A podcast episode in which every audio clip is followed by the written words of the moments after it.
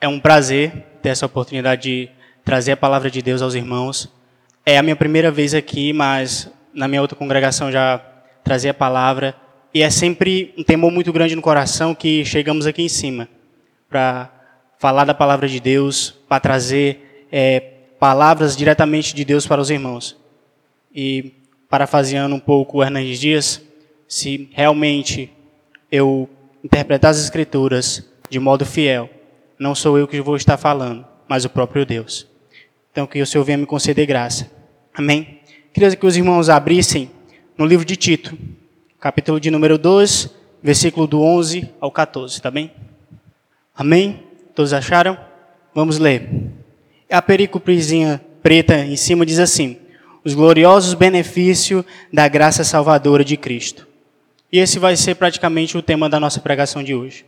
E diz assim o versículo 11: Porquanto a graça de Deus se manifestou salvadora a todos os homens, educando-nos para que, renegadas a impiedade e as paixões mundanas, vivamos no presente século sensata, justa e piedosamente, aguardando a bendita esperança e a manifestação da glória do nosso grande Deus e Salvador Cristo Jesus, o qual a si mesmo se deu por nós, a fim de remir-nos de toda iniquidade e purificar para si mesmo um povo exclusivamente seu, zeloso e de boas obras. Amém?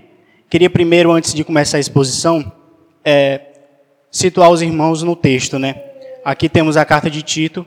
Paulo, quando escreve a Tito, ele está em Roma, tá bom? E durante a, essa escrita, é bem interessante, pois Paulo deixa Tito na igreja de Creta. E é bem interessante que a igreja de Creta ela é uma igreja recém-fundada. Ela não é uma igreja que tem muito tempo. Então, vocês podem voltar um pouquinho e ver no, no capítulo 1 que o motivo por qual Paulo deixou Tito em Creta. Ele vai dizer assim, capítulo 1, versículo 5. Por esta causa te deixei em Creta, para que pudessem, para que pusessem em ordem as coisas restantes, bem como em cada cidade contribuíste presbíteros, conforme te prescrevi. E a ordem que vamos pegar aqui é o seguinte, que os irmãos na igreja de Creta, ele vai descrever no capítulo 1 de versículo 12, ele vai dizer, foi mesmo dentre eles um seu profeta que disse, cretenses, sempre mentirosos, feras terríveis, ventre preguiçosos. E Paulo testifica dizendo, e tal testemunho é exato. Agora a gente vai para o nosso texto e Paulo começa no versículo 11 dizendo assim: porquanto a graça de Deus se manifestou salvadora a todos os homens. Quando olhamos para o nosso passado, vemos as nossas características, como Paulo também descreveu ao, da igreja em Creta, que como éramos antes. Éramos feras terríveis também da mesma forma, pessoas de, desprezíveis, e a graça nos alcança. Então ele faz a igreja relembrar e diz, olha, vocês são assim, mas olha o que aconteceu. A graça de Deus os alcançou. A graça de Deus veio sobre vocês e agora vocês são novas criaturas. E o que é bem interessante é que ele diz: Porquanto a graça de Deus se manifestou salvador a todos os homens. E aqui não está dizendo e defendendo a expiação universal, nada disso. Pois logo no capítulo 1 do versículo 1, a parte B ele diz: Para promover a fé que é dos eleitos de Deus. Então vamos logo excluir essa situação de dizer que todos os homens foram salvos pela graça de Deus, mas Deus elegeu homens a serem salvos. E não podemos esquecer que Paulo está escrevendo à igreja e não a mundanos. Paulo está se referindo à igreja em Creta. Apesar da atitude deles serem desprezíveis, eles são a igreja ainda. Amém? Ele diz: O que é que essa graça nos faz? Vemos que olhamos para trás e vemos que Deus nos alcança por meio da sua graça. E agora é interessante que ele vai, Paulo vai dizer o que essa graça faz conosco. Ele diz assim no versículo 12: Educando-nos para que, renegada a impiedade e as paixões mundanas, vivamos no presente século sensato, justo e piedosamente. A partir do momento que a graça nos alcança, é bem interessante a forma que Paulo coloca a palavra educando-nos. O que é educar realmente? E é bem interessante que ele diz também renegadas. Essa palavra é muito forte. Renegada é desprezar aquilo que fazíamos antes. É interessante porque a graça de Deus, ele não apenas nos salva, mas também ele nos reeduca. Ele tira aquelas coisas que fazíamos antes e nos transforma. E ele diz: educando-nos para que, renegadas as nossas impiedades e as paixões mundanas, vivamos nesse presente século. Qual é o presente século que vivemos? O presente século a qual vivemos é um mundo perverso, a qual distorce as santas verdades e a qual essas verdades são distorcidas. E eles dizem: olha, viver desse jeito aí é antiquado. Viver desse jeito aí é para perder tempo. O mundo, ele insiste em dizer que a maneira certa de viver é distorcer a palavra. Ou seja, ou seja, ao contrário do que Paulo está dizendo aqui, ele diz renegada a impiedade, ou seja, se você vive impiedosamente neste mundo, está certo. Segundo este mundo, você viver de forma imprudente, conforme as suas paixões, é certo. Mas as Escrituras relata e nos testifica dizendo que após a graça nos alcançar, não devemos mais viver como éramos antes, mas ela deve nos reeducar e renegada, rejeitada, devemos desprezar a qual essas situações que vivíamos antes e as paixões a qual tínhamos, devemos rejeitá-la e desprezá-la de todo o nosso coração. E vivamos no presente século sensata, justa e piedosamente. Houve aqui a exposição no sábado da glória, que ela trouxe uma coisa bem interessante, é, uma definição bem interessante sobre piedade. Mas para os irmãos que não vieram, Paulo também vai descrever que piedade é essa no capítulo 2. Então vamos voltar um pouquinho para o versículo 1 e vamos ler, que os irmãos acompanhem. Tu, porém, falo que convém a sã doutrina, quando aos homens idosos que sejam temperantes, respeitáveis, sensatos, sadios na fé, no amor e na constância, quanto às mulheres idosas, semelhantemente, que sejam sérias em seu proceder, não caluniadoras, não escravizadas a muito vinho, sejam mestras do bem, a fim de instruírem as jovens recém-casadas a amarem ao marido e a seus filhos, a serem sensatas, honestas, boas donas de casa, bondosas, sujeitas ao marido, para que a palavra de Deus não seja difamada. Quanto aos moços, de igual modo, exorta-os para que em todas as coisas sejam criteriosos Torna-te pessoalmente padrão de boas obras no ensino, mostra integridade, reverência, linguagem sábia e irrepreensível, para que o adversário seja envergonhado, não tendo indignidade nenhuma que dizer ao nosso respeito. Quanto aos servos que sejam em tudo obedientes ao Senhor, dando-lhes motivo de satisfação. Não sejam respondões, não furtem, pelo contrário, deem prova de toda a fidelidade, a fim de ornarem em todas as coisas a sã doutrina de Deus, nosso Salvador. Então, essa é a forma piedosa de viver.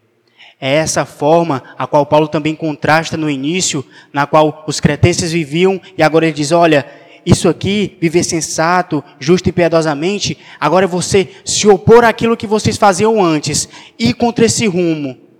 E agora vocês devem viver dessa maneira, totalmente oposta. Dar um giro de 180 graus e dizer não ao rumo a qual estávamos tomando e agora ir contra essa correnteza. E o que é bem interessante nesse primeiro ponto, porque é o seguinte: todo se, se referem aqui a etnias e não somente a alguns homens.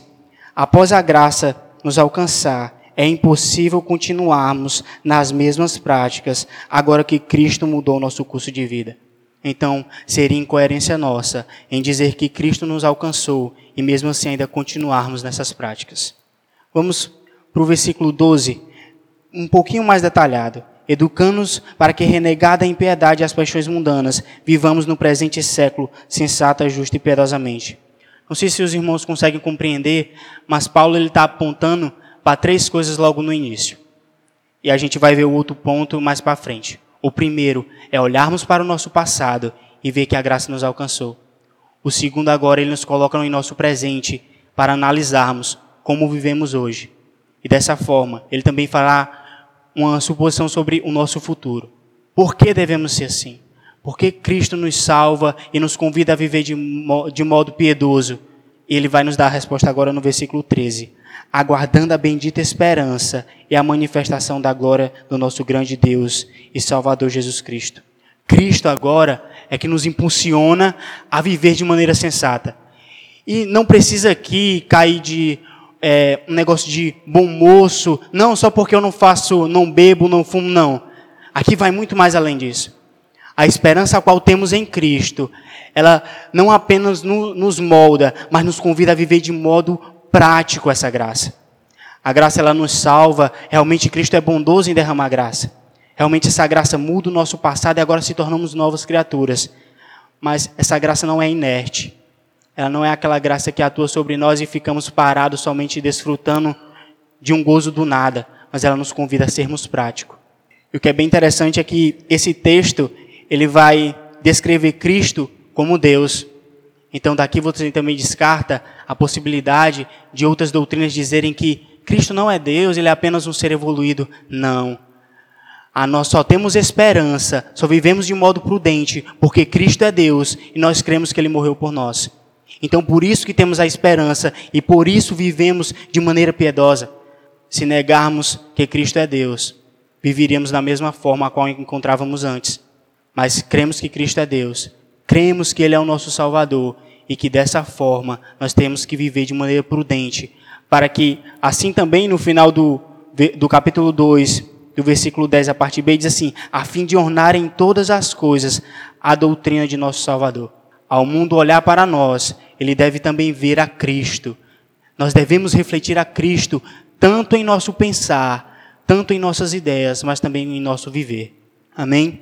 No versículo 14, é bem interessante que ele diz: O qual a si, a si mesmo se deu por nós, a fim de remir-nos de toda iniquidade e purificar para si mesmo um povo exclusivamente seu, zeloso e de boas obras. Que é interessante também em frisar que é o seguinte: o que essa palavra me chamou a atenção é a fim de remir-nos. O que seria esse remir-nos? E uma definição bem interessante que eu achei é libertar um cativo mediante o pagamento de um resgate que foi pago no sacrifício de Cristo. Então Cristo, ele nos reme de todos os nossos pecados, ele nos liberta, pois estávamos cativos de nossas vontades. Então Cristo vem, arranca-nos desse cativeiro cruel e agora ele paga o devido preço ele se sacrifica por nós e nos redime perante o nosso Deus Pai, o qual a si mesmo se deu por nós, a fim de remirmos de toda iniquidade e purificar para si mesmo um povo exclusivamente seu, zeloso de boas obras. Olha que interessante, porque Cristo, ele seleciona um povo não para ficar rodeando este mundo, não para ficar com um pé, vamos dizer assim, um pé no mundo e outro na igreja, não nós somos povo exclusivamente de Deus. Não devemos adorar outro Deus a não ser Ele. Não devemos fazer outra coisa a não ser para a glória dele. E que é bem interessante, pois isso quebranta nossos corações. Toda a nossa forma de viver deve refletir a Cristo, deve ser para Cristo. E tudo aquilo que passar disso, devemos rejeitar, porque assim Ele nos ordena. E se temos a esperança que Ele vai voltar, assim devemos viver também. Ele nos levará para si, um povo exclusivamente seu, zeloso e de boas obras. O que nos leva a refletir sobre o nosso futuro também. Sobre o que fazemos hoje. Será que reflete a Cristo futuramente? Será que os rumos que, estão tomamos, que nós tomamos hoje, será que eles estão é, direcionados e apontando para aquele a qual servimos?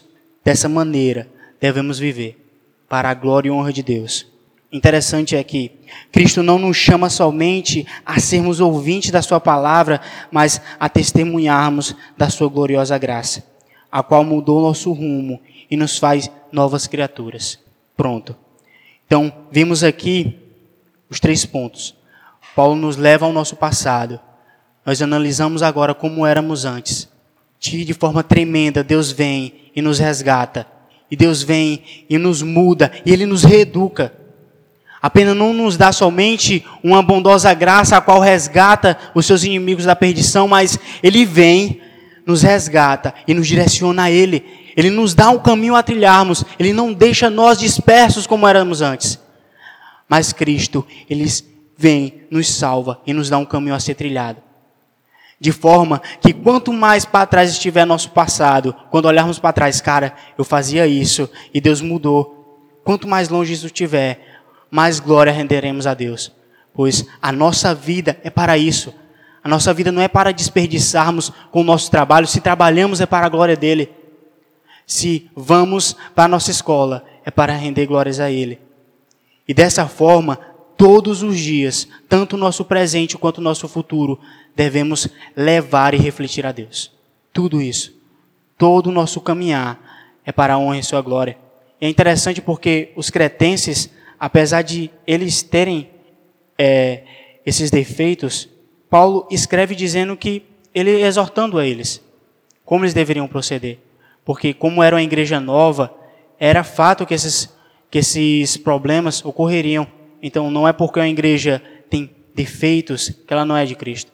Mas a questão de como lidarmos com esse defeito é o que nos torna cristãos ou não. É o que nos faz é, diferenciar nós do mundo. Como lidamos com esse defeito? Que nós venhamos refletir a glória de Deus, olhar para os nossos problemas e dizer: temos que mudar. Temos que mudar, pois essa vida aqui de igreja local não é brincadeira. Não é algo que só fica dentro dessas paredes. Tudo que fazemos fora daqui interfere e reflete também a Cristo. Então, o que eu queria levar os irmãos a meditar essa noite é o nosso proceder, ao nosso viver. Como estamos refletindo a Cristo, tanto em nosso presente quanto em nosso futuro. Se acreditamos mesmo que Cristo morreu por nós, que o seu sacrifício foi plenamente satisfeito, que Deus ficou satisfeito plenamente no sacrifício de seu filho, então devemos viver prudentemente. E como ele diz, devemos viver sensata, justa e piedosamente. E que dessa forma venhamos refletir a glória de Deus. Amém?